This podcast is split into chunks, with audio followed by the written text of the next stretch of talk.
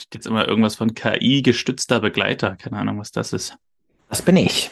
Ach so, das bist du. Du nimmst schon lange nicht mehr mit einem Menschen auf. Ach so. Ich, äh, das, das, du, während, während ich hier rede, sitzt der reale Konstantin, äh, weiß ich, auf der Couch. Auf Malle. Er sitzt auf Malle, genau, und äh, lässt sich den Bierhelm, äh, äh, lässt es sich mit dem Bierhelm gut gehen. Okay. Das wusste ich gar nicht, aber das Ja. äh, lässt mich jetzt doch so ein bisschen einsam erscheinen, oder? Ich ja Naja. alleine mit mir selbst einen Podcast aufnehme. Naja, das Ding ist, du kannst es sehr gut erkennen, ab dem Zeitpunkt, ab dem die Anmoderationen nicht mehr so äh, äh, holperig waren, ab dem Zeitpunkt hat die KI übernommen. Ah, okay.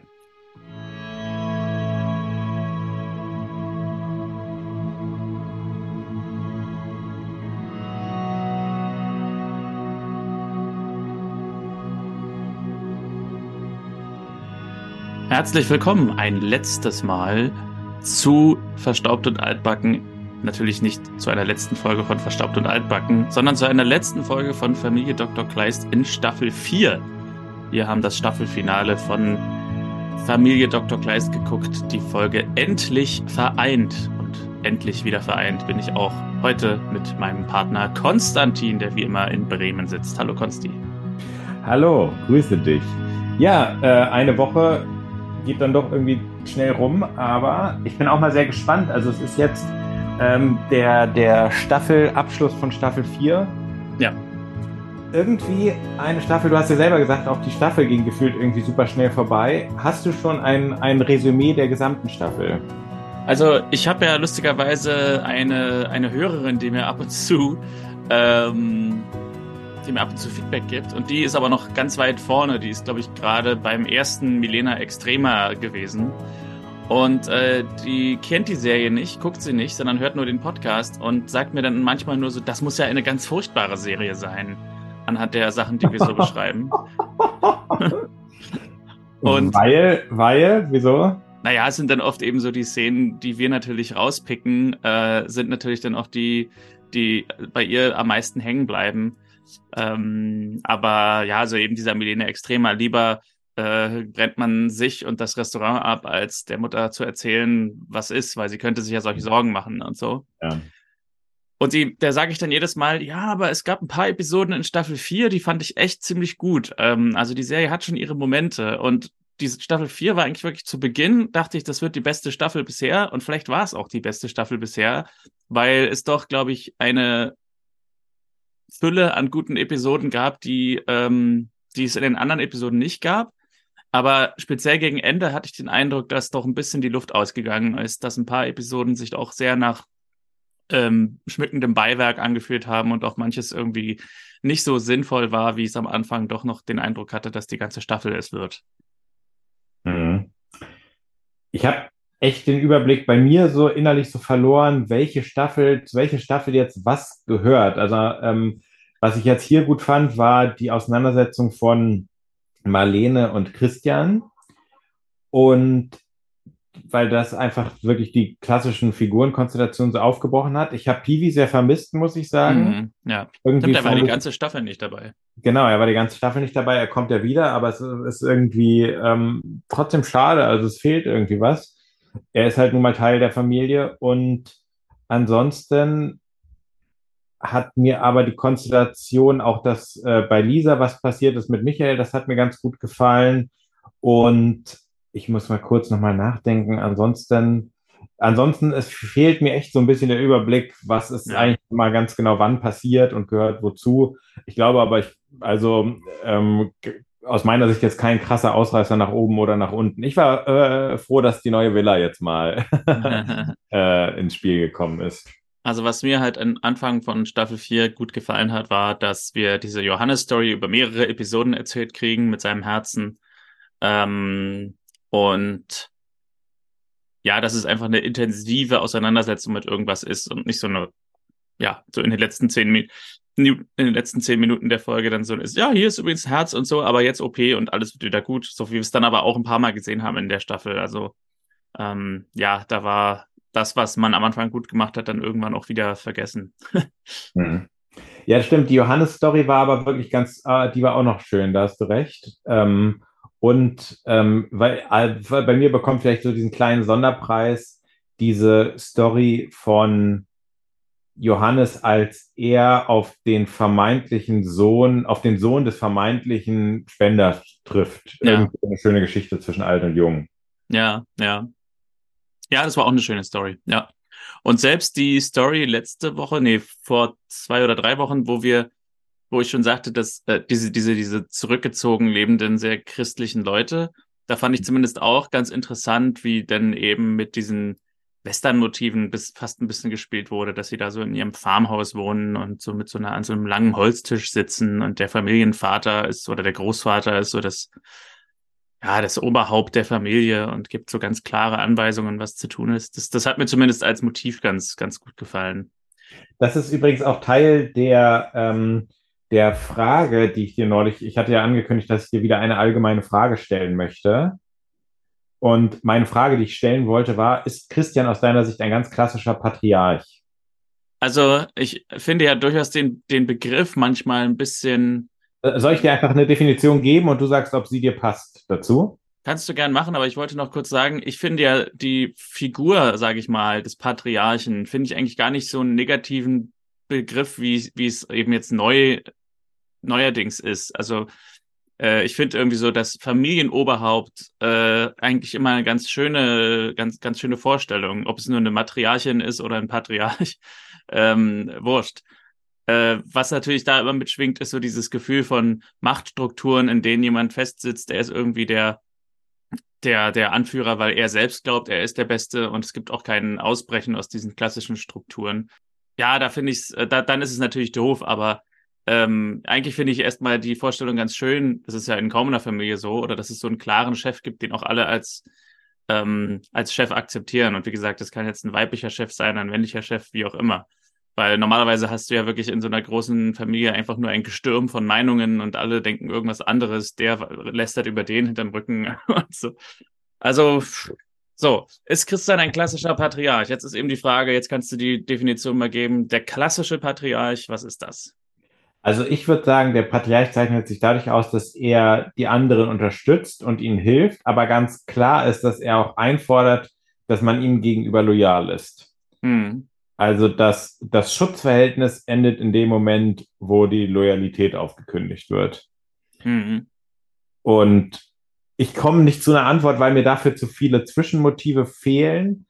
Ähm, ich habe mich zum Beispiel nochmal gefragt mit Lisa mit diesem Medizinstudium irgendwie macht sie es ja dann schon auch in, äh, also was ist am Ende so wichtig da, also wie war das wirklich am Ende so komplett ihre eigene Entscheidung? Ähm, natürlich würde sie das auf jeden Fall sagen, aber ist da doch schon irgendwie sehr viel passiver Druck irgendwie mitgelaufen?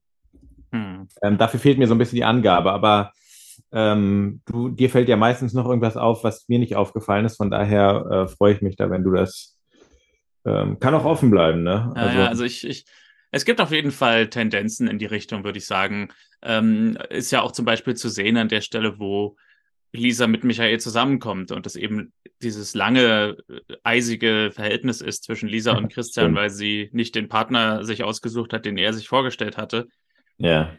Andererseits ist es ja, es, es ist ja dann auch relativ schnell wieder erledigt, das Thema. Und in der Folge hier, die wir jetzt gucken, äh, war ja sogar irgendwie äh, so, dass äh, ganz am Ende Michael einen Antrag macht und äh, Christian derjenige ist, der da so wie so ein kleines Kind sitzt und, und sagt, sag ja, sag ja, sag ja. also da hat sich ja doch auch äh, relativ schnell die äh, die Illoyalität sozusagen von Lisa, die war nicht so konsequenzenreich, wie man es bei einem klassischen Patriarchen vielleicht denken würde. Mhm. Also ich denke, ich denke, es gibt Spuren davon, aber ja, es ist, es ist halt immer noch irgendwie auch eine harmonische Serie, sag ich mal, wo die Figuren sich mögen. ja. Ja. Okay, dann lassen wir das doch so stehen und äh, widmen uns doch einmal der letzten Folge. Die letzte Folge der vierten Staffel. Und diese heißt, wie gesagt, Endlich vereint.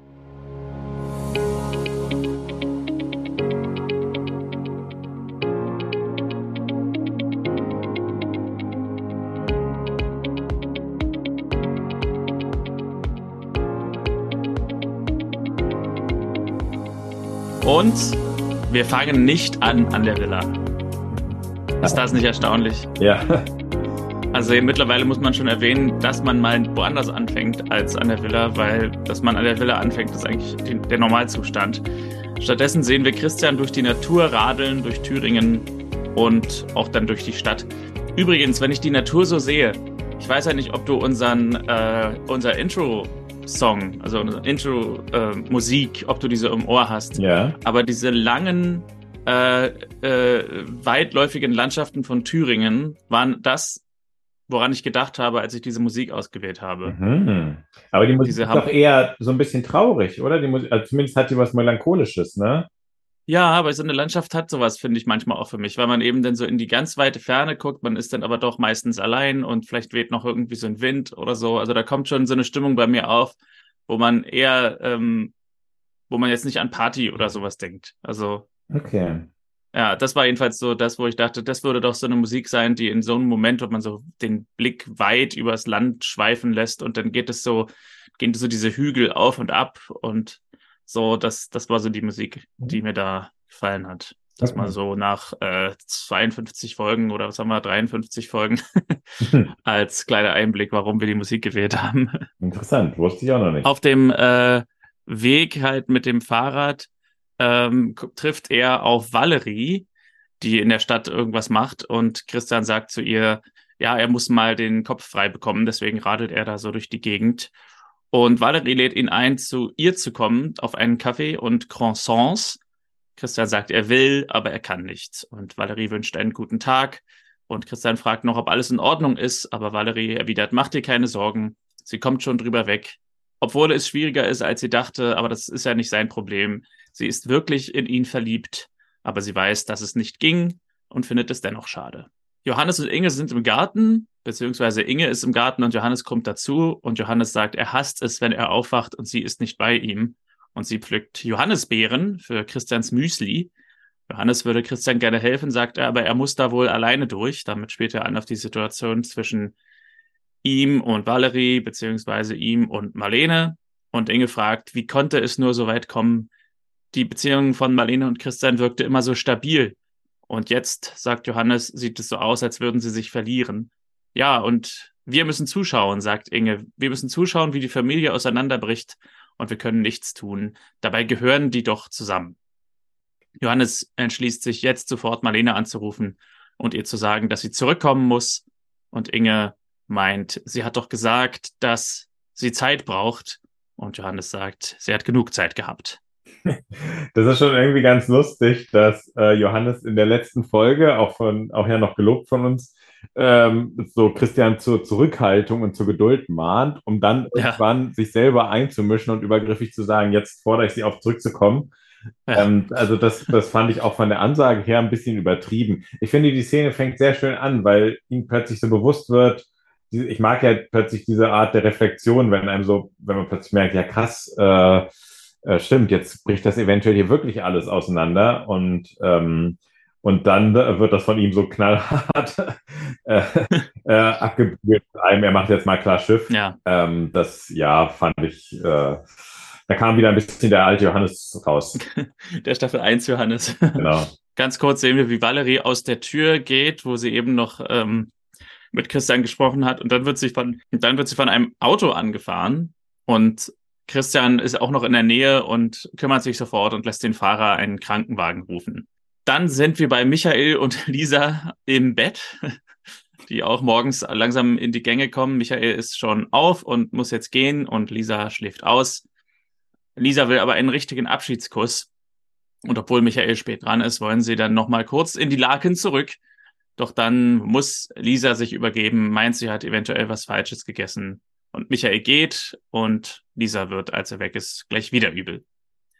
Ja, äh, Momente, wo der, wo die, wo die Zuschauer sofort wissen, worum es eigentlich geht, weil Ja. jetzt Magenprobleme haben ja keinen keinen äh, weiteren Mehrwert für die Dramaturgie. Das ist bei der Serie nicht unbedingt notwendig, aber ich glaube, so eine Story würde man nicht einbauen nebenbei, wenn sie nicht eine äh, schöne Wendung noch nehmen würde. Ja, also ich würde halt sagen, ich finde es äh, immer irgendwie so ein bisschen, ich muss immer stöhnen, sage ich mal, wenn Frauen in Serien oder in Filmen kotzen, es hat immer nur einen einzigen Grund. Hm. Ja, ja.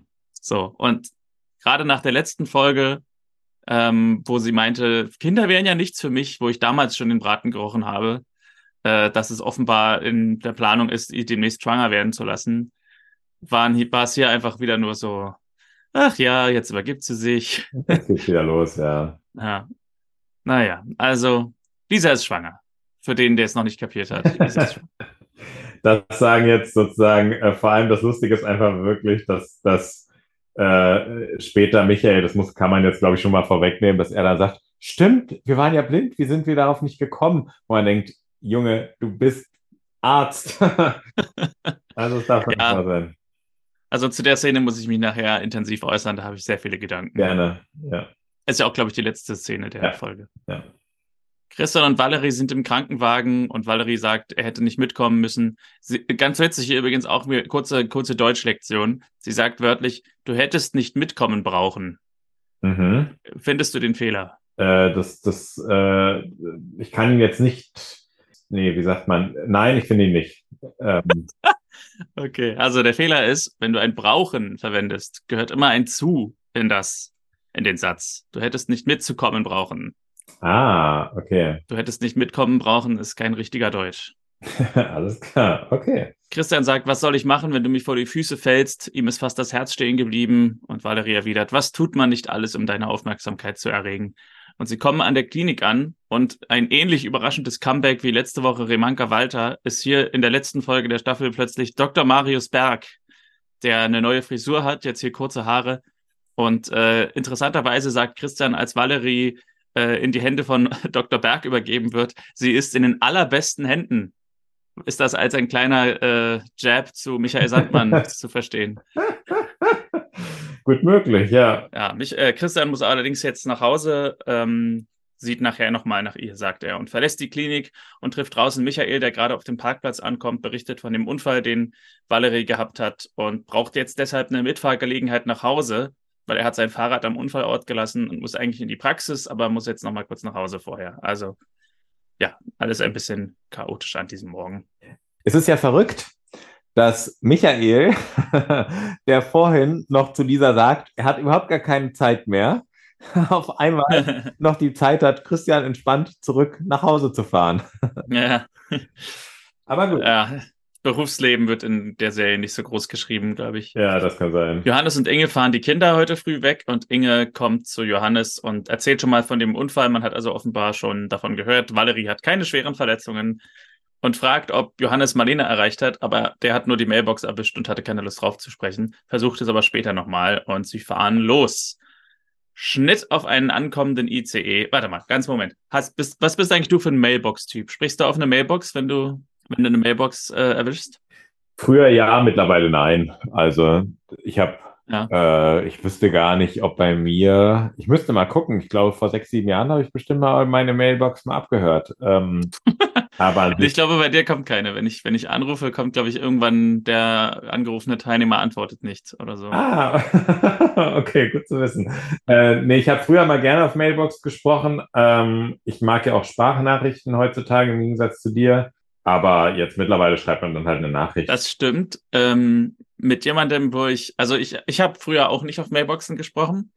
Seit ich aber angefangen habe, äh, in einem, in einer Branche zu arbeiten, zu, die zumindest in meinem Teilbereich davon extrem viel telefoniert, ist es schon sehr angenehm, wenn man die Info kurz aus dem Kopf los wird, weil man danach dann gleich wieder die nächsten zehn Telefonate führt. Hm. Und dann hat der andere zumindest schon mal die Nachricht, die er beantworten kann, ohne dass es dazu kommt, dass er mich zurückruft, ich dann wieder nicht erreichbar bin, der andere aber auch nicht weiß, Ja. warum er mich zurückruft Das- und so. Ja. Ja, also ich bin ein Fan von auf die Mailbox sprechen, vor allem auch umgekehrt. Ich kriege ja relativ viele Anrufe. Wenn ich äh, einen Anruf sehe und da ist keine Mailbox-Nachricht drauf, rufe ich nicht zurück Ah, okay. und auch gar nicht aus Trotz oder so, sondern weil ich einfach denke, ähm, ich will jetzt auch, also wenn der wirklich was Wichtiges will, ruft er eh nochmal an. Und wenn er mir eine Frage stellen will, kann er mir die auch auf die Mailbox sprechen. Dann kann ich auch die Antwort ihm präsentieren und muss nicht anrufen, ja, du wolltest was ohne zu wissen, worauf ich mich einlasse. Ja. Ähm, und, äh, und er fragt mich dann äh, irgendwas, wo ich die Antwort gar nicht weiß, sondern die erstmal raussuchen muss. Also da gibt es effektivere Mittel der Kommunikation. Und was ich im Gegensatz zur Sprachnachricht auf WhatsApp auch mag, ist, keiner würde dir fünf Minuten auf die Mailbox sprechen. Die Mailbox würde wahrscheinlich einfach auflegen irgendwann. Mhm. Ähm, und äh, bei WhatsApp scheint es da irgendwie so eine Art Wild Wild West zu geben, wo man irgendwie sagt, ja, wenn ich jetzt hier keine Beschränkung habe, dann spreche ich jetzt sechs Minuten und so. ja, stimmt. Ja. Ja. ja. Also Schnitt auf einen ankommenden ICE am Hauptbahnhof in Eisenach und Marlene steigt aus. Und es ist fast dieselbe Szenerie wie in der anderen Folge, als sie kurz wieder zurückkam für eine Folge. Sie steigt so aus dem ICE aus und es ist eigentlich dieselbe Kameraeinstellung, wahrscheinlich sogar dieselbe Stelle, an der sie am Gleis aussteigt. Also ja, hat denselben Sitzplatz wieder gebucht. Wird wahrscheinlich auch einfach genau doppelt gedreht, oder? Kann schon sein, ja, dass sie es alle am gleichen Tag gedreht haben, ja.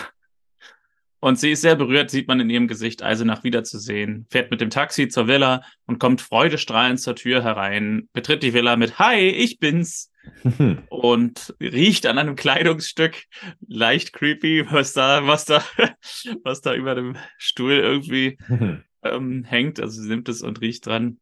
Und dann sehen wir draußen, dass Michael und Christian auch an der Villa ankommen. Michael fragt Christian nach Hilfe, denn er hat die Chance, nach in die USA zu gehen, äh, zwei Jahre in eine Herzklinik in Boston. Und Christian gratuliert und fragt, wie er denn dann helfen kann.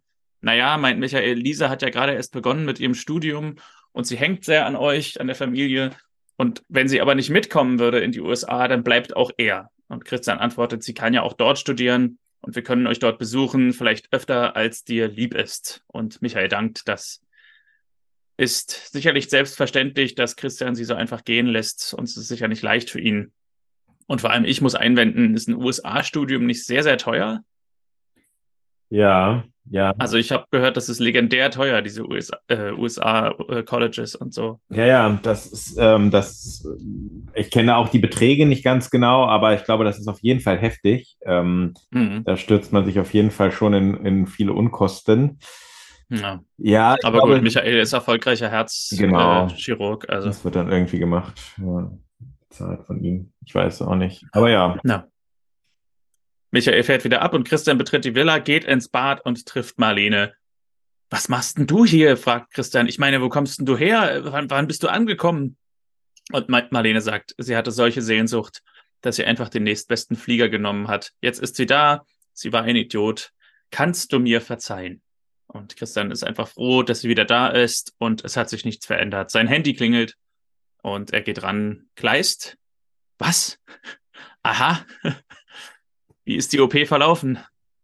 Also, es sind gute Nachrichten, die er bekommt. Und er sagt, er kommt im Laufe des Tages vorbei, legt auf und sagt Marlene, er muss in die Klinik, erzählt von dem Unfall, den Valerie gehabt hat. Marlene fragt, ob es schlimm war. Christian meint nein, aber er muss wieder los. Und Marlene fragt, ist es dir recht, dass ich wieder da bin? Und Christian antwortet, natürlich, du bist doch wieder da, oder? Und Marlene sagt, ich gehöre zu dir, ich gehöre zu den Kindern. Äh, und sie freut sich sehr, ihn zu sehen. Es ist so ein bisschen schade, dass wir nie eine ganz, äh, nie so eine richtige ähm, Aufklärung darüber erhalten, warum das oder wie das dann zu Ende gegangen ist. Ob sie dem Neuen das, ob sie gemerkt hat, es ist nicht mehr so mit dem Neuen oder es ist Mhm. nicht schön, aber oder sie haben beide das gemerkt oder sowas. Äh, so bleibt das immer so ein bisschen offen. Ich finde lustig, dass halt alle, die irgendwie weite Reisen machen, es, das wird übrigens auch noch so bleiben. Ähm, im Rahmen der, im, äh, äh, in, in den kommenden Folgen, dass alle nicht die Fähigkeit haben, ihre Rückkehr anzukündigen oder ihre Abfahrt. Also immer, wenn es weit entfernt geht, egal ob Lisa da irgendwie nach Madrid oder äh, Kanada oder wo wollten, wollte sie nochmal, äh, Ja, sie wollte nochmal weg oder, oder Neuseeland. Neuseeland war es, genau. Ja, ja. Ähm, äh, Marlene kommt zurück, wo alles so, so weite Flüge, weite Entfernungen und wo man so denkt, da wäre so ein Telefonat ja schon mal ganz praktisch, dass man das weiß. ja, vor allem, wenn man wirklich relativ ähm, losgelöst ist von den Leuten, die, die man besucht oder wo man hinfährt. Also gerade wenn ich jetzt aus Australien einen Flieger buche, da fliege ich ja nicht äh, nach Erfurt, sondern da fliege ich ja wahrscheinlich irgendwo nach Berlin oder Frankfurt, Hm. dann noch weiter nach woanders hin und dann muss ich noch mit dem Zug von dort dann nach Eisenach. Ja. Da wäre ich dann, glaube ich, schon froh, wenn ich dann hinkomme, dass ich, wenn ich unterwegs bin, weiß, da die Familie ist nicht komplett im Urlaub oder so, sondern wenn ich hinkomme, ist auch jemand da. Ja, ja. Ich muss nicht in, in der Stadt dann irgendwie ein Hotel suchen oder so. Ja. Also ein Überraschungsbesuch mit einer mit einem 24-Stunden-Flug äh, ist dann wahrscheinlich schon relativ gewagt, aber Ja. genau. Ja. Valerie will nach Hause in der Klinik und will auch nicht warten, bis Dr. Berg da ist. Und Christian kommt mit Blumen in ihr Zimmer und Valerie fragt, kannst du mich hier rausholen? Christian sagt, ja, aber erst in ein paar Tagen. Jetzt musst du hier bleiben. Du hattest einen Autounfall und du wurdest operiert. Valerie sagt, sie ist die Verwaltungschefin und keine Patientin. Sie hasst es, abhängig zu sein. Und sie hasst es, dass die Leute sie angeschlagen sehen. Starke Frauen dürfen keine Schwäche zeigen. Das macht sie angreifbar. Christian sagt, das steckst du doch locker weg. Sie soll liegen bleiben und er fragt Dr. Berg, wann sie denn entlassen werden kann. Und Valerie sagt, du kannst ja sagen, ich habe eine Krankenhausphobie. und Christian hat nicht ganz unrecht, als er sagt, ja, das ist bestimmt besser für dein Image, als wenn du hier ein paar Tage liegst, dass unsere Krankenhausleiterin eine Krankenhausphobie hat. Und in jedem Fall dankt Valerie, dass er so gut sich um sie kümmert. Und Christian sagt, das ist doch klar. Du bist ja eine Patientin.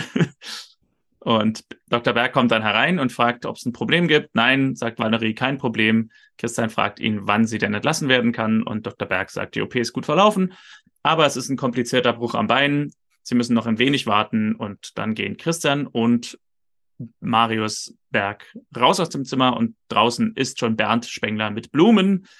Und Christian erzählt, was passiert ist und dass sie recht zuversichtlich sind und Bernd macht sich Sorgen, auch wenn sie getrennt sind. Das lässt einen ja nicht kalt, sagt er. Und Christian sagt, Valerie wird sich über Besuch freuen. Bernd sinniert noch ein bisschen darüber, dass es nicht so einfach ist, Freunde zu bleiben, wenn man getrennt ist.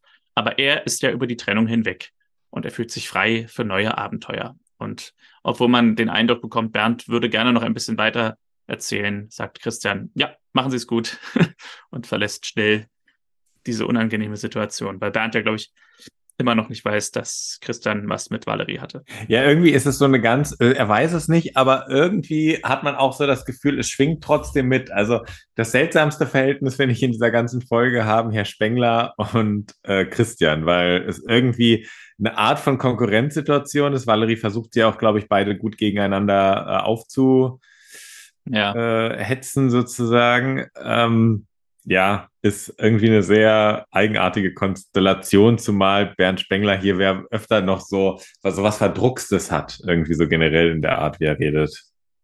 ich finde ja Bernd Spengler sowieso eine sehr eigenartige Figur, weil ich habe den Eindruck, Erwin Baum, der alte Bürgermeister, ist aufgetaucht, wann auch immer es eine Bürgermeister-Story gab. Ja. Bernd Spengler taucht aber immer auf. Äh, obwohl es auch manchmal gar keine Stories für ihn gibt. Erinnerst du dich an die Story, wo er auf einmal einen Hund hatte? ja, Äh, stimmt, ja. Also ja. es, so, es sind so Stories, wo Ja. man denkt, wo, wie kriegen wir jetzt Bernd Spengler noch ins Drehbuch? Und so, und das ist irgendwie. Und, und die letzte Folge war doch auch wieder so was völlig Banales, wo er irgendwie eingerenkt wurde und dann sagt, er will jetzt beim Aerobic zugucken und so. Genau. so, so äh, unsere eine Bernd Spengler-Szene äh, ist dann halt hier, oder ich hatte ein paar mehr, aber ja, ist dann irgendwie einfach nur, dass, dass, dass er für Unbehagen bei Christian sorgt. Ja. Weil er ja anscheinend angeblich wieder für neue Abenteuer bereit ist. Eine sehr wichtige Information natürlich, die man so als Bürgermeister einfach teilt. Ja.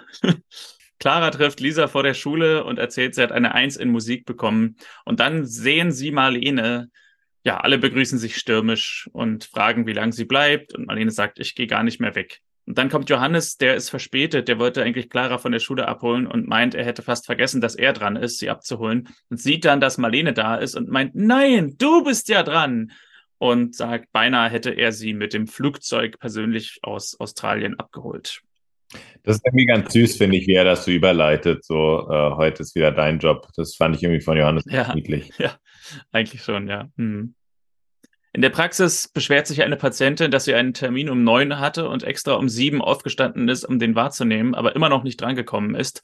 Und Nora sagt, ja, der Herr Doktor hatte einen Notfall und gibt einen ganz entscheidenden Rat. Sie soll mal bitte ein bisschen in sich hineinatmen, das wird sie beruhigen. Und dann kommt Christian herein und die Patientin hat so viel geatmet, dass sie so beruhigt ist, dass sie jetzt sogar einen anderen vorlassen will. Pack, kommt aber nicht in den Koffer, oder? Also ruhige Atemtechnik, würde ich sagen. Hat jetzt keinen.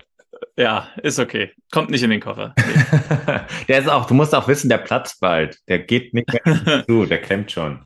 Ja, ja, den kriegen wir nicht in den Zoll nach Australien. Genau. Äh, ganz kurz sehen wir, wie Marlene mit Paul und Clara spielt und Geschenke verteilt und dann begrüßt auch Inge Marlene und freut sich, dass sie wieder da ist. Und Inge hat einen sehr andeutungsvollen Satz, als sie sagt, manchmal macht das Leben ganz sonderbare Umwege, aber jetzt bist du ja da. Alles andere ist egal, wenn man weiß, dass man zusammengehört.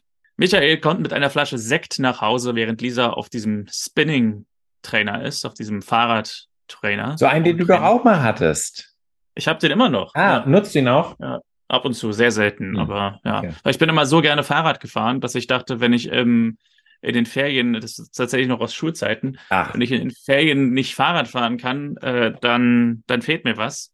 Und äh, irgendwie war ich ja nie der Typ für Fahrradfahren ohne Ziel. Generell ist das was, ich mache nicht gerne irgendwas ohne Ziel. Also irgendwie spazieren gehen oder so liegt mir nicht. Ja. Ähm, aber dann habe ich mir gedacht, wenn ich zum Beispiel nebenbei einen Film gucke und mich da auf 40 Minuten oder so auf diesen Home-Trainer setze, dann äh. Bleibe ich in Form. So. Okay. Ja. Und es ist auch nicht so, dass du dir künstlich ein Ziel suchen kannst. Also, weil ich mache es zum Beispiel so, wenn ich eine Fahrradtour, also ich brauche auch immer ein Ziel. Ich finde das auch immer nervig, wenn man irgendwie gar kein Ziel hat. Aber ich sage dann zum Beispiel, also jetzt hier in Bremen gibt so 20 Minuten entfernt und man fährt sehr lange am Wasser lang und am Ende gibt es so ein Rewe und dann sage ich halt manchmal, ich kaufe da einfach ein bei dem Supermarkt. Dann habe ich ein festes Ziel und ähm, habe äh, dann trotzdem eine schöne Route mit einer klaren Bestimmung, wo es hingeht. Ich glaube, da würde dann immer der, der Logiker in mir intervenieren und sagen, kannst du auch hier zu dem zwei Minuten entfernten Netto gehen. Also ja. da würde ich, glaube ich, nicht in den Mindset kommen, äh, ich fahre jetzt dahin, damit ich nebenbei noch ähm, noch trainieren kann oder so. Okay. Ja, es ist auch, ich muss auch sagen, es ist auch äh, auf dem Rückweg denke ich immer, äh, Konstantin, du bist auch ein Idiot, dass du hier deine Einkäufe hier rüber schleppst. Also ja. auch bescheuert. Aber was ich zum Beispiel schon lange, lange mal machen wollte, ist, ähm, das ist natürlich eher was für die warme Jahreszeit, zum Olympiastadion, zum Manila Olympiastadion mit dem mm. Fahrrad. Ja. Ähm, weil das wäre dann eben auch ganz cool, dass man so ein bisschen ein, den Besuch eines Fußballspiels mit dem mit so Kalorienverbrennen äh, ver, verbindet, ja. im Gegensatz zu sonst, wenn man hinfährt und eigentlich nur Bier konsumiert und Kalorien aufnimmt. Ja. Aber da könnte ich mir halt auch vorstellen, dass vor allem die Rückfahrt dann ein bisschen anstrengend wird. ja, ja, ja das, das, das kann natürlich sein, das stimmt. Ähm, ich glaube, das letzte Mal, als ich in einem Olympiastadion war, war, glaube ich, mit dir. Ja, das war das Union Conference League Spiel. Ah, nee, stimmt, das nicht, da nicht, stimmt. Ja. Aber nee, ich meine, davor waren wir mal äh, Frühjahr 2019, Frühjahr 2020 waren wir bei Hertha gegen ja. Schalke und da bin ich mit dem ja, Januar war das, glaube ich. Genau, Januar 2020. Ja. Da bin ich mit dem Fahrrad hin. Das war Ein glorreiches 0 zu 0. Äh, Michael kommt mit einer Flasche Sekt nach Hause, während dieser auf diesem Spinning-Trainer ist und sie fragt, haben wir im Lotto gewonnen? Und Michael sagt, was hältst du denn von Amerika? Ein bisschen weit weg, sagt sie. Warum? Weil, meint er, eine Herzklinik in Boston mich unbedingt haben will, ein Professor Myers, die Kapazität auf dem Gebiet der Herztransplantation. Und Lisa sagt, ja, na denn, wann gehen wir? Und äh, Michael ist überrascht, dass sie sofort bereit ist zu gehen. Und sie sagt, naja, ich vermute, so ein Angebot bekommt man nicht jeden Tag. Also würde ich sagen, wir gehen. Oder willst du lieber allein gehen? Und Michael lässt den Korken knallen und sagt, wir werden eine super Zeit in Boston haben. Ein bisschen seltsam finde ich an der Stelle, dass Michael mit dem Sekt schon reinkommt, um das Gespräch zu führen, ob sie gehen oder nicht. ja, das ist wahr. Und ich, ich, ich lasse jetzt einfach mal, ich, ich muss jetzt mal was ähm, enthüllen, was mir seit einigen Folgen auf der Seele brennt. Ich finde, Michael ist mir nie sympathisch gewesen, seit Anfang der Staffel. Cool. Also, also glaube, also interessant, ja die, ähm, die, die erste Folge oder die ersten zwei, wo er vorkam, war er ein einfacher Neben, Nebenfigur Arzt, da war er unauffällig. Aber eigentlich die ganze Zeit über, wo es mit Lisa konkret wurde, finde ich ihn immer irgendwie so ein bisschen zwielichtig und ich finde es besonders unangenehm, dass das in der Serie nicht zur Sprache kommt. Weil wenn ich jetzt sagen würde, ähm, mir fällt jetzt keine Situation ein, aber ich komme jetzt nach Hause und eigentlich ist meine Aufgabe, ich muss mit meiner Partnerin absprechen, dass irgendwas ansteht. Ich habe irgendein Jobangebot und muss irgendwo hin und meine Verantwortung als Partner ist jetzt zu fragen, wie können wir das hinkriegen? Können wir das überhaupt hinkriegen? Würdest du mitkommen? Wie ist es? Dann würde ich nicht mit einer Sektflasche kommen und sagen, tolle Nachrichten, ich habe das tolle Jobangebot und ich würde es gern annehmen, weil es ist die Koryphäe auf dem Gebiet der Herztransplantation Und äh, du würdest, würdest du mitkommen vielleicht? also, also, weil er kommt ja schon mit der Feierstimmung rein, dass er jetzt da, ähm, ja. dass er das Jobangebot annimmt. Es sei denn natürlich, ähm, dass allein das Angebot zu bekommen feierungswürdig ist. Ja. Und, und das ist in der Folge mehrfach und es ist auch nicht zum ersten Mal, dass, dass Michael sich so verhält. Und das finde ich irgendwie unangenehm. Und noch unangenehmer, wie, wie gesagt, finde ich, dass die anderen Figuren äh, das nicht herausstellen. Hm. Ja, kann ich, kann ich nachvollziehen. Ich bin mal gespannt, äh, das werde ich nochmal später dich abfragen, dich äh, abfragen, dich fragen, ob sich da noch was geändert hat oder nicht. Aber ich kann deine Einschätzung sehr gut nachvollziehen. Mhm. Ähm, umgekehrt geht es mir so, dass ich finde, dass Lisa hier sehr cool ist, dass sie einfach sagt, ja, komm, wir machen das. Also das lange Taktieren oder sonst was passiert nicht, sondern ähm, es ist so, ja. äh, so wie gute Entscheidungen, glaube ich, getroffen würden, werden, dass man erstmal sagt, ja, let's go. Und mit dieser Einstellung, wenn man es dann damit so äh, als Bauchentscheidung einfach sagt, ist es auch, glaube ich, selten so, dass man sagt, okay, das war ein großer Fehler, sondern äh, wir probieren es. Und das ja. ich umgekehrt ganz gerne. Das fand ich auch schön, dass es jetzt zu keinem Konflikt kommt, der dann lang und breit erzählt wird, genau. sondern stattdessen Lisa sagt, ja dann, wann gehen wir? Ja. An der Villa der Kleist gab es eine kleine Gartenparty. Johannes war am Grill und Christian kommt dazu und schaut Marlene so ein bisschen nach, die gerade nach drinnen geht. Und Johannes sagt, mach es nicht. Sag ihr nichts von Valerie. Es ist gerade Ruhe eingekehrt. Willst du direkt den nächsten Sturm heraufbeschwören? Und Christian sagt, er kann nicht so tun, als sei nichts gewesen. Und Johannes erwidert, du wirst ihr nur wehtun und sag jetzt nicht, dass sie dir auch wehgetan hat. Und Marlene kommt wieder raus und fragt die beiden, na, was ist hier los? So schwere Gedanken? Und Johannes Ausrede ist nicht ganz wasserfest oder wasserdicht. Ja, wir reden übers Grillen und über die Vor- und Nachteile. Für Christian überwiegen die Nachteile. Eine ganz schwache ähm, Performance nicht von dem Schauspieler an sich, sondern von dem Schauspieler Johannes sozusagen. Ja. Äh, extremst unglaubwürdig. Und also wenn, wenn mir jemand sagen würde, die Vor- und Nachteile vom Grillen, da wäre ich sehr gespannt, die Vor- und Nachteile vom Grillen zu hören. Ja, ja, das, das, äh, das ist wahr. Ja, und äh, solche Situationen sind ja manchmal nicht ganz zu retten, wo man dann sagt, ja, erzählen wir dir dann hier und da noch. Es kommt ja im, im, im Verlauf der Folge, kommt ja, ist ja ein, eindeutig, dass Christian irgendwie was zu äh, verbergen hat, noch was zu klären hat, dass er, mm. dass er da nicht ganz im Reinen mit der Situation ist. Ja. Jedenfalls gehen sie dann erstmal rein, die Kinder ins Bett bringen. Nachts in der Klinik, wobei hier steht nachts in der Klink. Mm. Aber na, kennst du noch, äh, wie hieß die Serie? Ein Käfig voller Helden? Nein. da gab es einen Oberst Klink, hm. vom äh, Gefangenenlager Stalag 13. Jetzt geht's ja hier los. Und damit beenden wir auch das Podcast Vergleichsprojekt und widmen uns einer neuen. Ein Käfig voller Helden ab nächster Woche. Nee, äh, Colonel Klink oder Oberst Klink. Nachts in der Klink äh, geht Valerie im Rollstuhl durch die Flure in ihr Büro und macht einen Handyanruf bei Christian. Alles ist in Ordnung, aber sie findet es schrecklich hier. Sie wird nicht schlafen können. Sie fragt, ob er noch vorbeikommen könnte, aber Christian meint, es geht nicht, sie soll mit der Nachtschwester sprechen.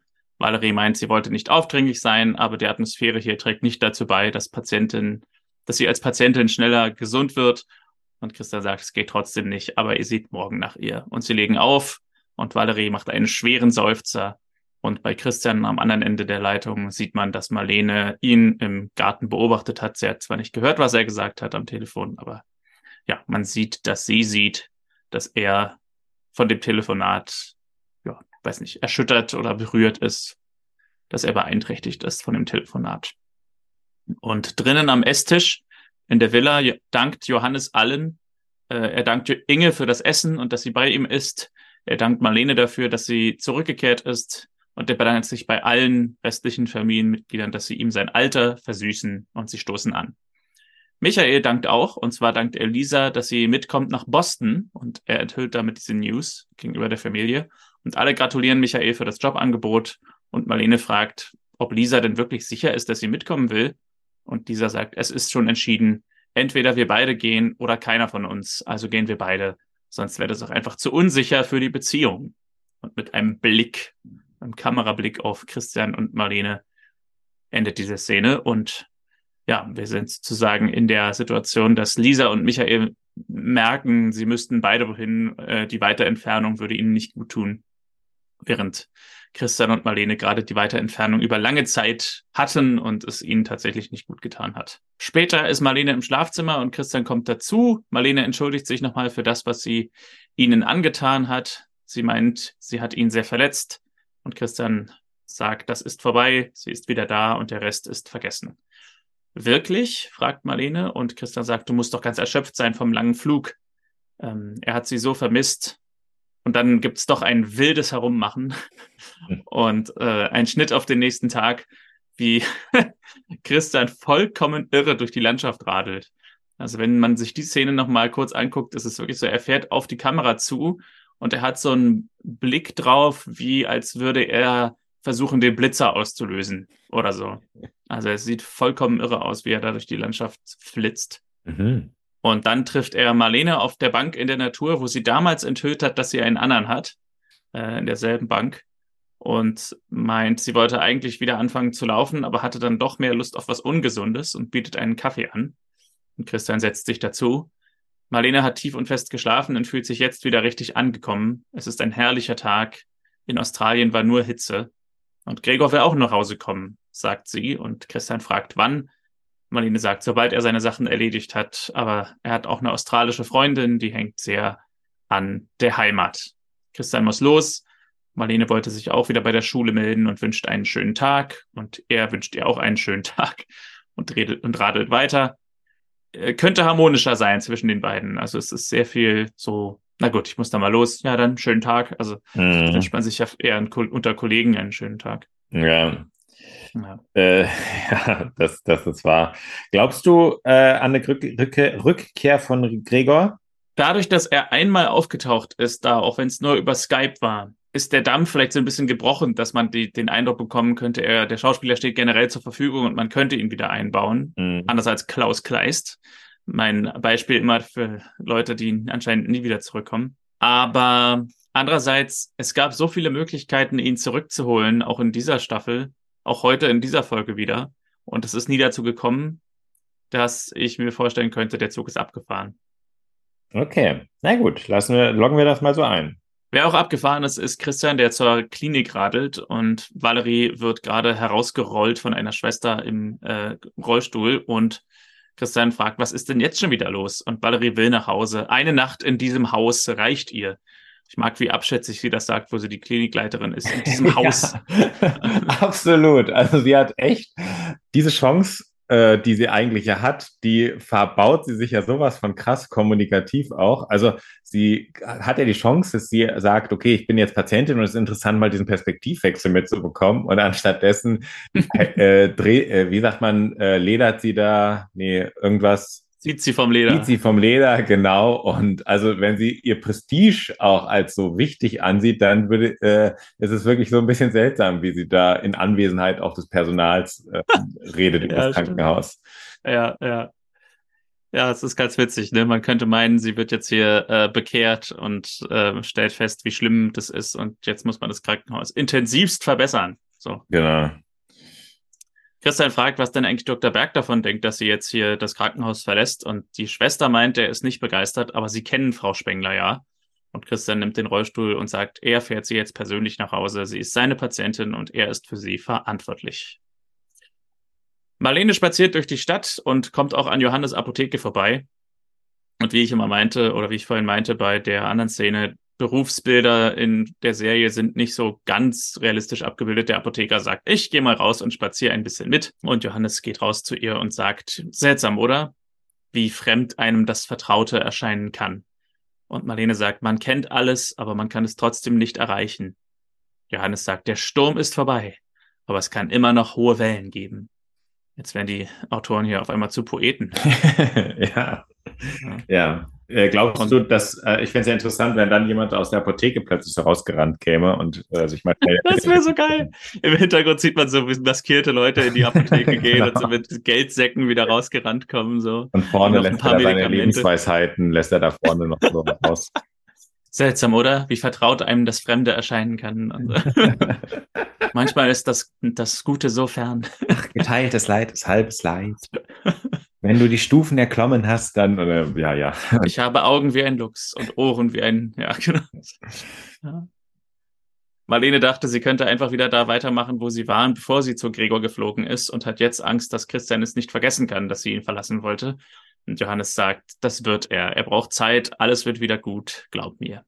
Lisa im Café serviert offenbar zwei Freundinnen einen Eiskaffee und erzählt von Boston. Diese Freundinnen sind beeindruckt und eine kommentiert, sie sei ein Glückspilz. Äh, aber in Boston braucht man doch sicher eine große Wohnung oder gleich ein Haus, jedenfalls genug Platz für Besuch, damit die beiden Freundinnen auch vorbeikommen können. Äh, und ich habe mal kurz nachgeschlagen, also laut IMDb heißen diese beiden Freundinnen Tina und jetzt kommt's Maya, wo wir gerade in der letzten Folge eine andere Maya hatten. Hm. Also diese Maya wird hier nicht benannt, aber ähm, die, das Namensrecycling ist schon auf 100 Prozent, wenn man zwei aufeinanderfolgende Folgen hat, die beide eine Figur enthalten, die Maya heißen. Ja. Aber gut. Ja. Diese Maya fragt, ob sie, also Lisa, denn auch äh, Michael heiraten wird. Und Lisa meint, wir sind auch so glücklich und wir kennen uns ja auch noch nicht so lang. Und Maya sagt, zusammen ins Ausland gehen ist ja auch ein bisschen wie heiraten. Auf jeden Fall ist es ein Signal, dass ihr es ernst meint. Lisa fühlt sich wieder unwohl und weiß auch nicht so genau, was ist, ein paar Tage schon. Und Tina meint, vielleicht bist du schwanger. Und Lisa meint, nein, sie nimmt die Pille. Maya sagt, meine Cousine hat auch die Pille genommen und jetzt hat sie Zwillinge. Und Lisa sagt, bitte hört auf, ich bin nicht schwanger. Christian bringt Valerie zwei Latte Macchiato. Sie sind bei ihr zu Hause und fragt, wie oft die Pflegerin kommt. Valerie denkt einmal am Tag. Und Christian guckt so ein bisschen besorgt und Valerie kommentiert, guck nicht so besorgt, ich habe alles im Griff. Sie braucht keine Reha, alles ist gut so. Und Christian sagt, okay, also dann. Äh, und Valerie sagt, wenn sie was braucht, dann kann sie ja Bernd fragen. Und als Christian nichts sagt, sagt Valerie, du hättest jetzt sagen müssen, dass dir das nicht recht ist. ah, es ist irgendwie lustig, dass sie dann hier so ihre Taktik einfach offenlegt. Ne? Also, dass sie also seine Reaktion, dass er da irgendwie so ein bisschen unsicher ist, zeigt ja, ähm, dass er damit nicht ganz d'accord ist. Und ähm, dadurch, dass sie es aber offenlegt, ja, ich, man sollte sowas jetzt auch nicht zu taktisch denken. Es ist ja eigentlich ganz süß, dass sie dann sozusagen damit ja klar macht, was sie eigentlich für eine Reaktion erreichen wollte, aber ähm, äh, es war dann so ein bisschen sehr offensiv wieder herausgefordert. Ja, sie gibt hier nochmal alles in der letzten Folge, um Christian zurückzugewinnen. Ja. ja. Christian sieht morgen nach ihr und fragt noch, ob er irgendwas mitbringen soll, aber Valerie sagt, sie hat alles und als Christian weg ist, sagt sie zu sich selbst, fast alles. In der Praxis kommt nun Christian endlich wieder äh, zurück und Nora meint, er hat noch ein bisschen Zeit und kann noch ein paar Atemübungen gegen den Stress machen. Christian sagt, er ist nicht gestresst und Nora sagt, wenn sie sich im Spiegel anschauen würden, dann würden sie wissen, dass sie sich was vormachen. Sie müssen richtig atmen. Und Christian ist so ein bisschen aufgebracht und sagt, meine Probleme sind nicht durch Atmen zu lösen. Und geht rein ins Behandlungszimmer und Nora sagt zu sich selbst, aha, er hat zugegeben, dass er Probleme hat. Er hat es ja vorher nie bestritten. Also was da, das, es war der Moment für mich, wo ich so dachte, also angenommen, ich wüsste nicht, wie Nora sich noch entwickelt jetzt und dass sie weiter dabei bleibt, aber sonst wäre es der Moment gewesen, wo ich gesagt hätte, hoffentlich kommt jetzt die Explosion. Weil ich finde, es wirkt wirklich so, dass er jetzt einfach keine Lust mehr hat auf diese ganzen Erzählungen. Ja. Und ähm, dass es dann nur mit einem Satz so, ähm, so, ja, äh, dann doch ähm, unaufgebracht, sondern in der Botschaft halt nur deutlich macht, zeigt, entweder, dass er seine, seine Wut, dass er kein, dass er das nicht so schlimm findet wie ich, oder dass er seine Wut sehr gut unterdrücken kann. Ja, gegenüber Nora ist er immer noch ziemlich äh, professionell. Ja. Gegenüber seiner Familie ist es manchmal ja dann doch anders. Das stimmt, ja. Bernd kommt herein und fragt Nora, was er denn heute verabreicht kriegt. Vielleicht ein Bourbon. Und Nora meint, das könnte Ihnen so passen. Bitte gehen Sie ins Behandlungszimmer. Und Christian kommt nochmal raus und fragt äh, Spengler, wie es geht. Und äh, Spengler sagt, es geht ihm besser und fragt wiederum nach Valerie. Und Christian sagt, dieser Beinbruch, der wird noch seine Zeit dauern. Johannes kommt im Café zu Lisa und Inge und Inge fragt ihn, ob er schwänzt.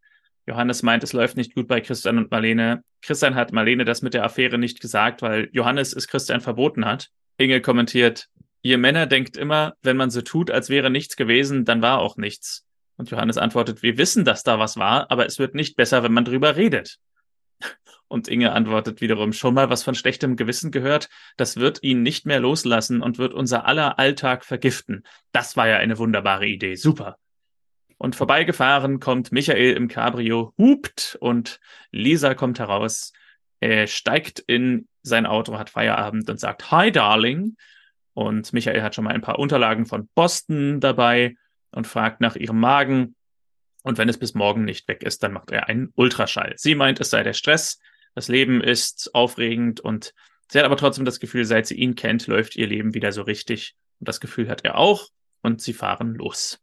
Bei Valerie klingelt es und Bernd kommt mit Blumen herein. Bernd ähm, sagt, er hat gehört, dass sie ihren Dickkopf durchgesetzt hat, aber er hält das für verrückt, dass sie nicht im Krankenhaus ist, denn niemand kümmert sich. Sie meint, sie kommt zurecht. Bernd sagt, selbst eine Frau wie du sollte in manchen Situationen aufhören, den starken Mann zu markieren. Valerie ist müde und würde sich gern hinlegen. Äh, Bernd fragt, was der Arzt dazu sagt. Valerie sagt, Christian findet das voll okay und kümmert sich um mich. Hoffentlich, sagt Bernd. Aber vielleicht ist er mit dem Kopf auch nicht ganz bei der Sache, wo seine Frau doch wieder da ist.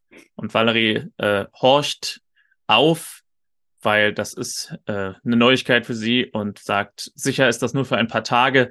Äh, die haben sich getrennt und sie muss vielleicht noch ein paar Formalitäten erledigen. Und Bernd antwortet, na ja, sie hat die beiden vorhin in der Stadt gesehen. Getrennt sah das nicht aus, eher wie wiedervereint und ähm, steht auf, um zu gehen und sagt dann im Rausgehen noch, er ist für sie da, wenn sie ihn braucht. Und Valerie dankt und atmet erstmal tief durch, als Bernd weg ist. Was ist mit Bernd los? Also er erzählt von, wie toll es ist, sich irgendwie wieder neu umzugucken. Gleichzeitig versucht er so irgendwie, versteht er wohl schon, dass sie den Christian toll findet und versucht das auf diese Art. Also es ist ja eine Lüge, oder? Weil ich meine, dass die beiden jetzt wie ein glückliches Pärchen rumgelaufen sind, kann ja gar nicht sein. Ja, das habe ich gar nicht so gesehen, ähm, dass er jetzt hier lügen könnte, ja. Also es kommt, also ich meine, die, die, dass die beiden jetzt so ganz glücklich durch die Innenstadt gelaufen sind, da, da hätte, hätten die Zuschauer was verpasst. Ja, das stimmt. Die Zuschauer haben das nicht gesehen. Ja. Also er wirkt für mich irgendwie total wie so ein verzweifelter Typ auf der Suche nach Zuneigung. Ja, ne, in der letzten Folge hat er irgendwie noch gesagt, wie toll die Frauen beim Aerobic sind und hier wie, ja. Ja, und jetzt will er auf einmal seine Frau zurückgewinnen. Ja. ja. Aber es würde ja auch dazu passen, dass meistens die Leute, die sagen, sie sind drüber weg, nicht drüber hinweg sind. Ja. Und die, die nichts mehr sagen, die, die sind wirklich drüber weg, weil sie gar nicht mehr dran denken. Ja, okay. Ja. Ja. Marlene und Clara äh, sind eisessend in der Stadt, in der Innenstadt und sehen von ferne Christian Einkäufe ins Auto packen. Dabei wollten Marlene und er das eigentlich gemeinsam machen. Und außerdem hat er einen Strauß Blumen, also der Blumenverschleiß in der Folge ist wieder recht groß. Äh, ich glaube, das ist schon der vierte Strauß, den, den Valerie jetzt bekommt in der Folge. Mhm. Wir sind, glaube ich, etwas über der Hälfte der Episode. Und ja, äh, Marlene und Clara fragen sich, wo denn Christian hinfährt. Und die Enthüllung dieses, dieser, dieser Frage, die Beantwortung dieser Frage sehen wir dann schon in der nächsten Szene. Denn Christian räumt die Einkäufe bei Valerie in den Kühlschrank ein und findet es nicht gut, dass sie allein zu Hause ist. Und Valerie fragt, warum er nicht erzählt hat, dass Marlene wieder da ist und ob er deswegen eventuell die Beziehung mit ihr beendet hat, weil er wusste, dass sie wieder zurückkommt. Christian sagt, er wusste es nicht und sie ist auch erst seit gestern wieder da, äh, wiedergekommen und es kam alles sehr überraschend. Valerie ähm, sagt, Marlene betrügt dich, verletzt dich und verlässt dich und kommt dann wieder und alles ist wieder gut. Äh, bist du sicher, dass sie dich noch liebt? Oder ist, ist sie nur wieder da, weil es mit dem Typen in Australien nicht geklappt hat? Christian gibt keine Antwort, sondern sagt, sie sagt ihr, sie muss, nein, sagt, sagt ihr, er muss wieder zurück in die Praxis. Valerie fragt sich, ob es mit ihnen geklappt hätte, wenn Marlene in Australien geblieben wäre und wird dann noch offensiver und sagt, sie liebt ihn und sie wird auf ihn warten eine Zeit lang. Und Christian sagt, Valerie, tu's nicht. Äh, Marlene und ich sind wieder zusammen. Tut mir leid und wendet sich ab und geht. Und später sehen wir ihn das Fahrrad schieben, wieder an der Bank, wo alles begann, und setzt sich allein hin und schaut auf die Stadt und kommt dann erst im Dunkeln wieder nach Hause geradelt. Marlene schläft schon, als er ins Schlafzimmer kommt, und er setzt sich aufs Bett und sie wird wach. Marlene fragt, ob er so lange gearbeitet hat, und Christian sagt nein, er muss mit ihr reden. Es ist was passiert, als sie in Australien war. Er hat eine andere Frau getroffen, sie hatten kurz eine Affäre. Und Marlene kommt darauf, war es Valerie Spengler? Liebst du sie? Und Christian sagt, es ist einfach passiert, aber es ist vorbei. Äh, Marlene fragt, warum erzählst du es mir dann, wenn es vorbei ist? Dann hat es keine Bedeutung mehr für uns. Und Christian sagt, glaubst du, man kann Dinge tun, die keine Spuren hinterlassen? dass du so tun kannst, als hätte es Steve nie gegeben. Und Marlene kommentiert, hätte ihr jemand vor einem Jahr gesagt, dass wir heute hier so sitzen, dann hätte sie ihn ausgelacht. Sie hat immer gedacht, ihre Beziehung ist so stark, so unantastbar. Was ist nur passiert? Und Christian sagt, das, was allen Menschen passiert, das ganz normale Leben. Lieben wir uns noch? fragt Marlene. Christian sagt natürlich, aber er weiß nur nicht, ob das genug ist. Und das Handy klingelt, ein Anruf von Valerie, privat, aber er drückt den Anruf weg und Marlene sagt noch einmal, dass es ihr so leid tut. Ja, die Katze ist aus dem Sack. Christian hat sich entschlossen, ihr Bescheid zu sagen oder ihr zu beichten. Ja, der Konflikt ist wiederum ganz interessant, weil es ja wieder, das ist ja ein altbekannter Konflikt, ist ähm, äh, die Tat an sich ist es besser, wenn man, wenn man über sowas dann schweigt und es Vergangenheit sein lässt oder nicht. Ähm, hier hätten sie es natürlich auch noch, noch destruktiver einbauen können, indem er zum Beispiel es nicht erzählt und sie findet es dann raus und dann nimmt er ihr übel, dass, dass sie es nicht, ähm, dass er es nicht erzählt hat oder irgendwie sowas. Ähm, so haben sie die mhm. Auseinandersetzung zwischen Johannes und Christian gepackt, war auch, fand ich völlig in Ordnung. So. Mhm. Mhm. Ja, es ist dann eher eine Entlastung von einem selbst, ne? wenn man äh, das dann zugibt, obwohl die andere Person nie darauf gekommen wäre. Aber es ist natürlich schon eine besondere Situation, weil es wirklich jeder in der Familie weiß, vielleicht bis auf Clara und Paul. ja. Aber äh, jeder in der Familie weiß es, nur nicht Marlene. Und das wäre natürlich dann schon. Genau, das fände ich auch auf jeden Fall schwierig. In der gleichen Nacht wacht Lisa auf und kann nicht schlafen. Ihr ist schlecht und Michael meint, morgen kommt sie mit in die Klinik, dann guckt er sich das an. Marlene spaziert durch die Nacht und Lisa spaziert durch die Nacht und sie treffen sich äh, hier fand ich ganz witzig, dass sie sich komplett wieder angezogen haben. Also klar, ich hatte nicht erwartet, dass sie jetzt in Unterwäsche da die Straße langlaufen, aber ähm, sie haben ja wirklich wieder Jeans an und noch, noch mal so ein Hemd und noch mal was drüber über dem Hemd und so weiter. Also sie haben sich beide komplett wieder angezogen und laufen jetzt hier so ein bisschen durch die nächtliche Stadt. Bist du schon mal nachts jemandem begegnet, äh, so bei sowas? Äh, du hast ja auch einen Hund, gehst ja dann nochmal abends mit dem Hund raus oder sowas. Also ich bin schon mal nachts irgendjemandem begegnet, aber so bekannten Menschen äh, Eher nicht so, nee. Glaube ich auch nicht. Dieser sagt, es ist irgendwie alles gerade so konkret geworden. Ich wohne bei Michael, jetzt gehen wir nach Boston und sie freut sich auf Boston, aber trotzdem garantiert niemand, dass es gut geht. Selbst bei Marlene und Christian gab es Probleme und ihr ist die ganze Zeit schlecht und glaubt, es liegt einfach daran, dass sie Angst hat. Marlene antwortet, Krisen gibt es in jeder Beziehung. Christian und ich haben unsere überwunden. Und Lisa sagt, ja, nachdem ihr euch gegenseitig wehgetan habt. Aber du hättest äh, Christian in den letzten Wochen sehen sollen. Er war so zerstört und traurig, aber nur, weil er dich so liebt. Marlene antwortet, man kann probieren, die Liebe zu kontrollieren und allem auszuweichen. Aber dann muss man auch auf die guten Seiten verzichten. Und die sind ihr jeden Schmerz wert. Und erst im Hellen kommen Marlene und Lisa wieder an der Villa an. Also in den frühen Morgenstunden. Und Lisa dankt ihr fürs Zuhören und ebenso dankt Marlene Lisa fürs Zuhören. Sie kommt wieder ins Schlafzimmer, da piept gerade das Handy, das bei Christian auf dem Bett liegt, während Christian im Bad ist. Christian kommt aus dem Bad wieder ins Schlafzimmer und fragt, ob alles in Ordnung ist. Marlene sagt, weiß nicht und gibt ihm das Handy. Es ist eine SMS von Valerie, es geht mir schlecht, hilf mir. Und ähm, Christian sagt, er muss zu ihr. Marlene möchte, dass er nicht geht, aber Christian meint, er muss nach ihr sehen. Marlene sagt, wenn ich dich zurückhaben wollte, dann würde ich dir genau so eine SMS schreiben. Und Christian sagt, wenn wir uns nicht vertrauen, dann haben wir gar keine Chance. Marlene fragt, muss ich jetzt jedes Mal Angst haben, wenn du zu einer Patientin gehst, dass ähm, du mich betrügst? Und Christian erwidert, muss ich jedes Mal Angst haben, dass du dich auf einer Klassenfahrt in einen Kollegen verliebst? Es liegt an uns. Marlene sagt, okay, dann geh zu ihr, sie braucht dich. Und Christian fährt zu Valerie, klingelt und wir sehen Valerie am Boden nach Luft dringen, also es war ein realer Notfall. Er rennt ums Haus und schlägt die Verandatür mit einem Blumenkübel ein und der Krankenwagen etwas später fährt in die Klinik und Dr. Berg und er operieren. Dr. Berg sagt, es war eine Lungenembolie ein paar Minuten später und sie hätte es nicht überstanden. Christian hätte nicht zulassen sollen, sagt er selber über sich selbst, dass sie die Klinik verlässt. Und Dr. Berg antwortet, wir kennen sie doch. Es ist ja nochmal gut gegangen. Also ganz plötzlich jedoch nochmal ein realer Notfall. Ich weiß jetzt auch nicht, ob das zusammenhängt mit ähm, mit dem Unfall. Keine Ahnung, ob das irgendwie eine Spätwirkung sein kann von irgendeinem Aufprall, eine Lungenembolie. Ah, Aber ja, ja kann, müsste man mal einen unserer diversen Mitschüler fragen, die Medizin studiert haben. ja, stimmt. Später gehen Marlene und Christian aus der Klinik. Christian erzählt, was passiert ist. Marlene ähm, fragt, ob sie es schaffen wird und Christian sagt, er denkt schon. Marlene fragt, werden wir es denn auch schaffen? Und Christian sagt, wenn wir es wirklich wollen.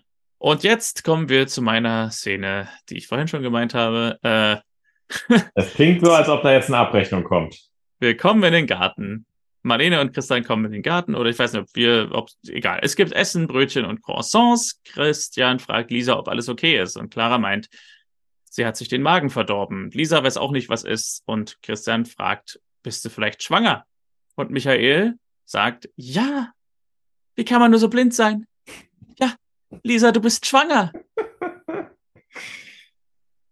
Damit ist die Diagnose getan. Also ja. und sie sagt, glaube ich, sogar noch sowas von wegen, nein, ich bin nicht schwanger. Doch, doch, wir kriegen ein Kind, sagt Michael. Was ist hier los? ja. Also mit der, mit der, mit der ähm, Sicherheit, die Michael hat, also mein erster Schritt wäre doch gewesen, das kann wirklich sein. Äh, lass uns mal einen Test machen oder so. Mhm. Aber mit der Selbstsicherheit, wie Michael sagt, wir kriegen ein Kind und so weiter, könnte man fast schon wieder irgendwas vermuten, dass er, obwohl sie die Pille genommen hat, irgendwie ihre Pillen ausgetauscht hat mit Zuckerperlen und, äh, und irgendwas ihr heimlich äh, untergeschoben hat, so von wegen, damit sie jetzt ein Kind kriegt. So. Das hätte ich ja fantastisch gefunden, wenn er das gesagt hätte. Du, wir, wir kriegen ein Kind. Ich habe die Pillen ausgetauscht. Und Lisa dann so, ach Michael, und umarmt ihn so. Ja. Nein, das war, ähm, und alle kichern und die Familie sagt, oh, sie ist schwanger. Na, und dann geht ja noch weiter. Das ist ja nur, ja. Ähm, es folgt der Katastrophe zweiter Teil. ja, die nächste Stufe ist, Lisa sagt, wenn ich schwanger bin, kann ich nicht nach Boston gehen. Michael sagt, ach, Boston kann warten. Wir machen Christian erstmal zum Großvater. Und Johannes sagt, komischerweise, dann bin ich nicht mehr alleine. Wessen Großvater ist er denn? Ähm, Jetzt mal kurz über. Er ist der Großvater von Julia, die wir die ganze Staffel nicht gesehen haben. Ja. Aber sonst ist er ja kein Großvater. Ja, gut, aber es reicht ja, wenn man es einmal ist, oder? Okay, aber von der Figur, die die ganze Staffel nicht erwähnt wurde, äh, es, es wird ja so gesagt, er ist der Großvater der Familie. Ja. Und ähm, wir haben einfach kein Enkelkind gesehen seit einem Jahr oder zwei. Ja. Also es ist ein bisschen, ja, ja, gut. Er ist, ja, theoretisch ist er ein Großvater. Ja. Ja, äh, Clara will die Blumen streuen, wenn sie heiraten und Lisa meint, sie braucht doch keinen Ehering. Michael meint, super Idee, dann gehöre ich endlich zur Familie und pflückt eine Blume aus Inges Garten und macht einen Antrag und alle rufen, sag ja, sag ja. Und Lisa sagt, hallo, er hat mich gefragt. Und selbst Christian trötet, sag ja, sag ja, habe ich schon gesagt. Und sie sagt, völlig ohne Gruppenzwang, ja, sie will. Und Christian freut sich für sie bin sehr verstört von dieser Szene. Okay. Sehr verstört. Es sind zwei Ärzte und beide sind so, oh, dir ist schlecht, oh, du bist schwanger. Und dann überprüfen sie es nicht mal. Ja.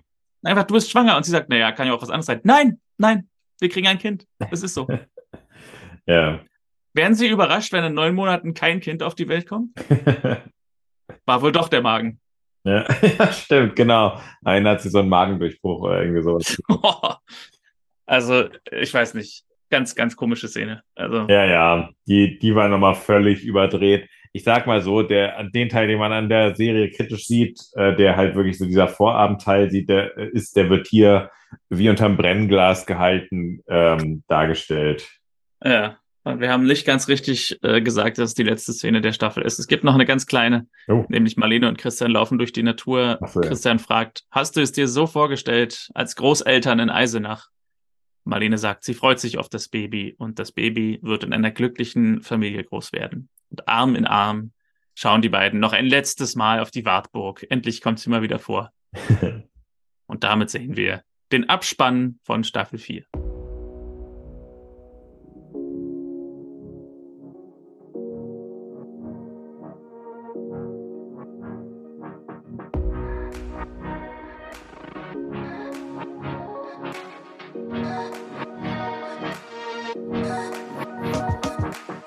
Folge 13 der vierten Staffel, endlich vereint. Wir haben ja schon jetzt, äh, finde ich, ein bisschen darüber gesprochen, sowohl wie wir die Folge fanden, als auch ähm, die, äh, die Staffel an sich. Ist es so, dass du jetzt irgendwelche Vermutungen hast für das, was passiert? Ähm, äh, für das, was in der kommenden Staffel so vorausblickmäßig kommen könnte? Nö. Okay. Gut. also ich vermute, wir werden wieder einen Zeitsprung machen und Lisa wird dann die mit dem Baby sein und die beiden anderen Kinder werden älter sein. Und äh, ansonsten klassische Konflikte, wie die da halt sozusagen drin vorkommen. Ja, ähm, ja. Weil ich Ja. überlege jetzt gerade, ob es sozusagen, also ähm, ob es noch so die ganz großen Konflikte, also Johannes und Inge, der Konflikt ist irgendwie erzählt. Ähm, der Konflikt zwischen Marlene und Christian ist jetzt groß erzählt. Äh, also sozusagen, was jetzt mit Lisa und Michael passiert, ist auch jetzt so ein bisschen klar. Also jetzt habe ich so das Gefühl, kommen so ruhigere Fahrwasser rein. Mal schauen, Hm. dann äh, jetzt, äh, was sie sich in Na, das wäre ja komisch. Also irgendwas wird schon kommen, ne? Also, und sei es der raffgierige äh, Immobilienhai, der die, die Villa kauft. Genau Ja. so. ja. Ja. Mal schauen. Ich muss schon sagen, das, das war doch eher für mich eine sehr nervige Folge. Okay. Ähm, Ja. Also was ich noch ganz gut fand, war die Versöhnung von Marlene und Christian. Nicht unbedingt, dass sie sich versöhnt haben. Das war mir eigentlich gar nicht so wichtig, ob oder ob nicht. Aber wie es gezeigt wurde, war irgendwie ganz gelungen.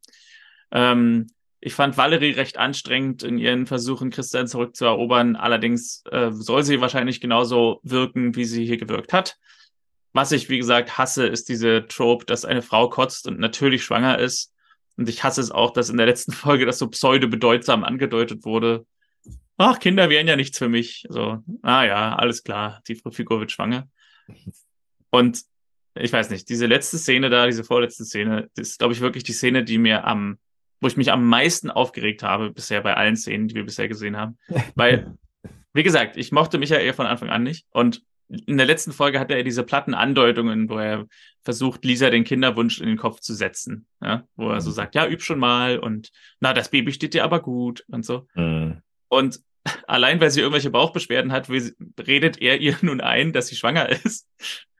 Ja. Und ähm, auch wenn das stimmt, aber es ist so, weiß nicht, er, macht immer eine ko komische Figur und auch die Familie äh, wir- wirkt ja irgendwie dadurch so manipuliert, dass er da so sagt, ja klar, du bist schwanger und so. Und dass, dass sie am Ende dann mal eben schnell auf Druck der Familie den Heiratsantrag annimmt. So, Ja. so. Das ist so ganz komisch. Also er scheint immer so ein charmanter Typ zu sein oder es scheint als charmanter Typ gedacht zu sein als Figur. Aber da müsste ich sagen, das äh, würde ich als fehlgeschlagen sehen, dass man Hm. ihn als cha charmanten Typen darstellt. Ich finde ihn teilweise sehr unangenehm. Da äh, bin ich jetzt mal gespannt, ob ich bei der Frage nach dem Dahlmann, ob sich da direkt äh, was, also da, da, da scheint ja jetzt ein paar Kandidaten zu geben. Wer hat es bei dir auf Platz 1 gebracht bei unserem Dahlmann? Wo sind wir denn eigentlich hier? Warum, äh, was darf man überhaupt noch in Deutschland sagen? Okay, also der Dahlmann ist völlig woanders. Der Dahlmann ist nicht bei Michael. Ähm, der Dahlmann geht an Nora. Ach, okay. Ich glaube, äh, äh, ich, ich gebe Nora den Dahlmann selten für diese Esoterik und so weiter, weil ich denke, ja, wenn sie, wenn sie will, soll sie machen. Aber der Moment, wo eine aufgebrachte Patientin, die seit zwei Stunden wartet auf einen Termin, den sie vereinbart hat, äh, sich beschwert und den Rat kriegt, atmen Sie doch mal tief in sich hinein, äh, das wird helfen und so weiter. Ich möchte dich nochmal, ich war Anfang Oktober in der Champions League bei Union gegen Braga und ich stand 80 Minuten draußen am Einlass im Regen. Während ich nass geregnet wurde, hörte ich drinnen die Vereinshymne und die Champions League Hymne. Und hätte mir da jemand gesagt, als Beschwerde, auf, auf meine Beschwerde hin, ich soll mal versuchen, ob ich ganz tief einatme und so ein bisschen in mich hineinatmen Hm. könnte. So. Ja. Er hätte gleich die Polizei mitrufen können. Es wäre zu Gewaltverbrechen gekommen an diesem Tag. Und ähm, das ist so unangebracht. ja. anstatt diese Patientin, die hat ja durchaus ein Recht auf eine Beschwerde, weil sie hat einen Termin ausgemacht und wartet und äh, nicht jeder ist einfach mal so, hat einfach mal so den Tag zur Verfügung, um zu sagen, ach, ich verbringe den heute mal beim Arzt, wenn der kommt, dann kommt der und so. Sondern die wird auch ein Leben haben und auch einen Beruf haben. Und dann zu sagen, sie soll mal atmen, Kann ich nachvollziehen, ähm, weil es ja im Prinzip auch wirklich sagt, das Problem ist ja nun mal bei dir. Wenn du richtig atmest, hast du es ja nicht mehr. Äh, genau, ja. das ist wahr.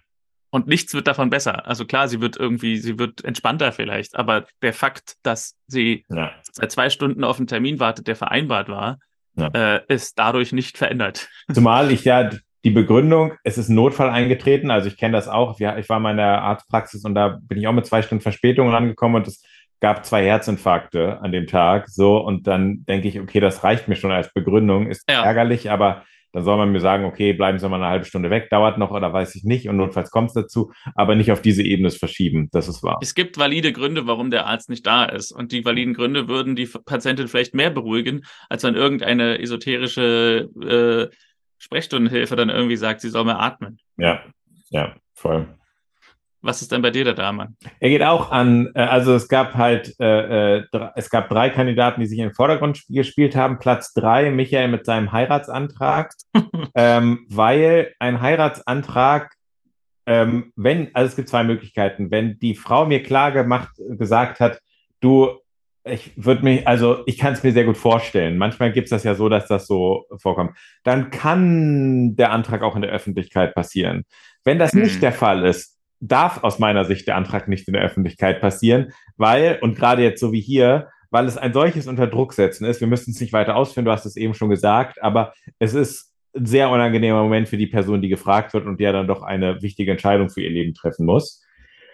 Platz zwei, Valerie, ähm, mit der. Ähm, Kann ich noch mal kurz was zu der Szene sagen, bitte. zu der Heiratsantragsszene? Ja. Weil ich finde, Szenen wie solche bringen mich halt wirklich auch regelmäßig zur Weißglut, weil es sind Szenen, in denen beabsichtigt wurde, Harmonie zu zeigen, mhm. aber es gelingt nicht. Es ja. gelingt nicht, die echt darzustellen. Und dann finde ich es einfach, es ist genauso harmonisch, wie eine Maggi-Tütensuppe nach Tomate schmeckt. Es ist einfach eine künstliche, ein künstlicher mhm. Harmoniegeschmack, der nicht echt ist. Und das regt mich dann eher auf, anstatt in mir irgendwie so ein harmonisches, wohliges Gefühl auszulösen, was wohl die Intention gewesen ist. Ja.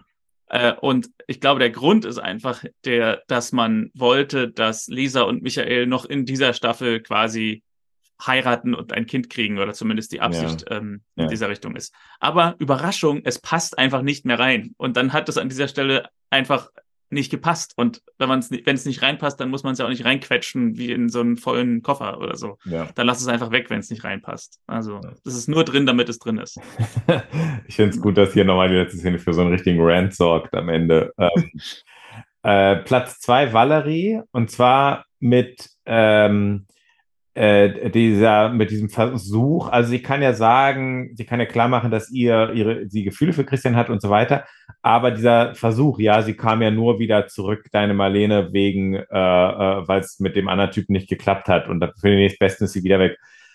Ähm, das ist so eine Giftigkeit, die da reinkommt, mm. die ich nicht mag. Ähm, sie bekommt aber nur Platz zwei, weil äh, ich natürlich den, den Liebeskummer-Aspekt darin verstehen kann. Platz eins bei mir Mhm. Maya und Tina. Okay. Die finde ich, also gerade in so einem studentischen Kontext, ähm, so blöde Fragen und Bemer stell Fragen stellen und Bemerkungen machen. Also da bekommt, also es, äh, da bekommt der Freund von dieser ein Angebot und sie sagen, da müsst ihr euch aber eine ganz große Wohnung kaufen. Na, oder ein Haus. So, das finde ich irgendwie, weiß nicht, völlig äh, seltsam als Aspekt. Und dann, und willst du den auch heiraten? Ähm, also, das, das reicht doch, wenn der 80-jährige Großoper die Fragen stellt, äh, ob man sich heiraten will oder sowas. Ich finde für die, also mir kämen da viele Fragen. Ähm, wie läuft das mit dem Studium da ab? Wie finanzierst du dir das Studium? Fühlst du dich da ein bisschen zu abhängig von ihm? Ähm, warst du schon mal in den USA? Hast du Lust darauf? Vermisst du deine Familie? Whatever. Man kann ja da viele Fragen stellen. Aber äh, da brauchst du aber eine große Wohnung, auch für meinen Besuch. Ganz seltsame Aspekte, die sie da ansprechen, die ich völlig äh, unplatziert finde. Und mhm. ähm, also mit solchen Leuten hätte ich gar keine Lust, meine Studienzeit zu verbringen, äh, die so komische technische Aspekte dann ansprechen und nicht die emotionalen. Also das wäre übrigens auch so drehbuchtechnisch, ne? Das wäre ja ein Moment gewesen, wo man den Zweifel hätte klar machen können. Ja. Aber ähm, ja, von daher. Okay, welcome. hätte ich nicht mit gerechnet. Ja, äh, ja, sozusagen in der in dieser Galerie seid, sind die auch mit aufgenommen. Ja, also Maya und Tina natürlich dementsprechend, weil sie zum ersten Mal in der Serie aufgetaucht sind, deine ersten, zum ersten Mal deine Diamonds. Ich habe gerade mal geguckt, ich habe Nora noch nie gehabt. Also tatsächlich mein erster Diamond an Nora.